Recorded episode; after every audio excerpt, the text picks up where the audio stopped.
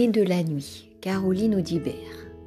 Dans Starlight, roman sur la puissance réparatrice de la nature, Richard Wagamez fait dire à son protagoniste Si l'on veut connaître un animal, il faut être ce que l'on recherche. Il faut que vous retrouviez ce qu'il y a d'animal en vous. Ces deux phrases semblent avoir été écrites pour définir le projet d'écriture de Caroline Audibert pour son récit, Né de la nuit. La première proposition établit une équivalence entre l'objet de la quête, le loup, et celle qui cherche à être loup le temps de l'écriture. Dans l'épilogue, l'auteur écrit Insensiblement, je me glissais dans la peau du loup. Et c'est bien à ce périple au-delà des frontières de notre condition d'homme que nous invite Caroline Audibert. Paris risqué, Paris relevé. L'auteur réussit à faire retrouver à son lecteur ce qu'il y a d'animal en lui. De quels moyens l'auteur a-t-elle usé pour faire glisser à son tour le lecteur dans la peau du loup? Cette rubrique ne déflorera pas la trouvaille de Caroline Audibert. Seule une immersion dans le livre la portera à votre connaissance, car aucun mot ne peut se substituer à l'expérience. Dans l'épilogue, toujours, elle écrit Devenir animal, n'est-ce pas de cela dont parlent les cultures anciennes? Apprécier le tissage à l'œuvre d'un texte à l'autre. Et si la responsabilité de notre condition humaine passait par les inéluctables retrouvailles avec nos origines animales Animal, qui signifie être vivant, vient du latin anima, le souffle d'air, le souffle de vie, l'âme. Ainsi, pour être à l'écoute de notre âme, le passage obligé passerait par l'expérience de notre état primitif, celui d'avant la séparation, quand nous ne faisions qu'un avec la terre-mère. Car c'est bien un voyage initiatique que nous entreprenons avec la lecture de ce récit. Pour accompagner son lecteur, Caroline a mis au point une méthode exposée dans l'épilogue et résumée ici. Exercer tous ses sens, les affiner pour agrandir le champ de vision du monde qui nous entoure.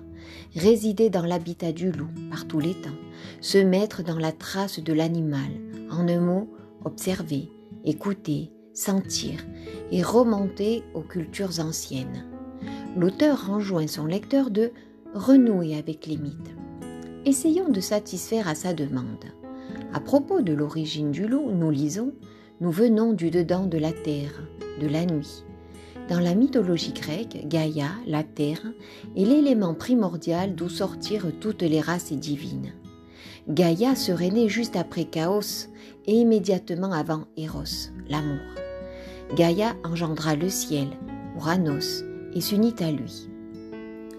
Nux, nuit, quant à elle, est la déesse de la nuit, fille du chaos, mère de l'éther et du jour.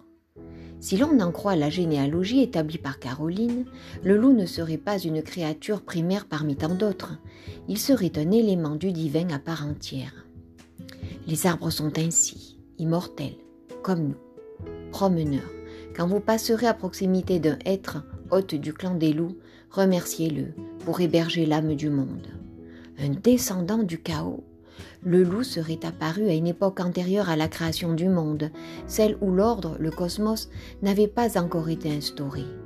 Ordre, en grec, réfère à la mise en ordre de l'univers.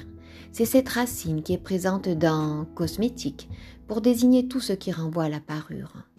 Le loup renvoie donc l'homme à une époque qui a précédé son entrée dans la culture par le langage.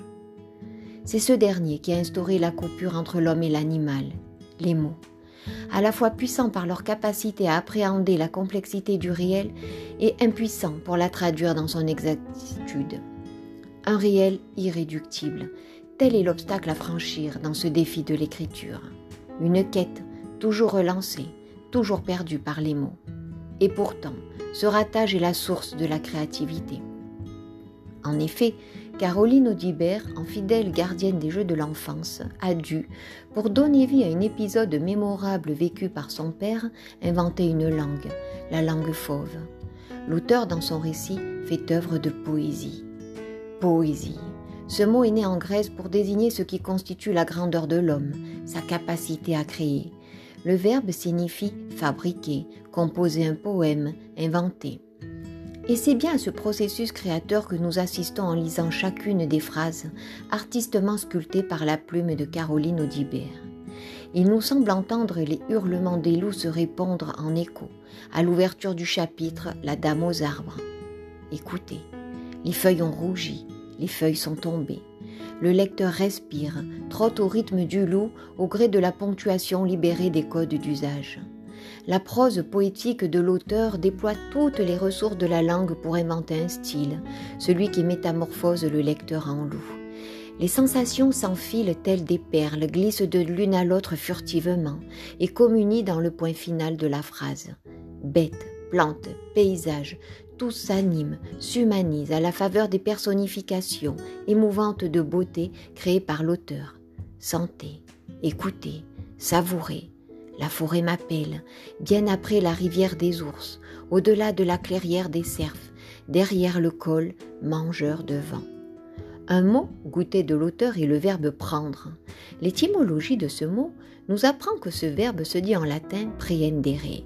La racine ed est empruntée à l'univers du végétal avec le nom edera, le lierre, pour désigner cette plante qui s'agrippe à l'arbre sur lequel elle a jeté son dévolu pour se développer. Et c'est cette même racine qu'on rencontre dans le mot prédateur. N'est-ce pas ce terme dont les hommes se servent comme une seconde peau pour qualifier le loup? Le loup? Un pillard? Un voleur? La question rencontre pour toute réponse le mutisme d'une espèce repoussée dans les contrées sauvages par l'homme.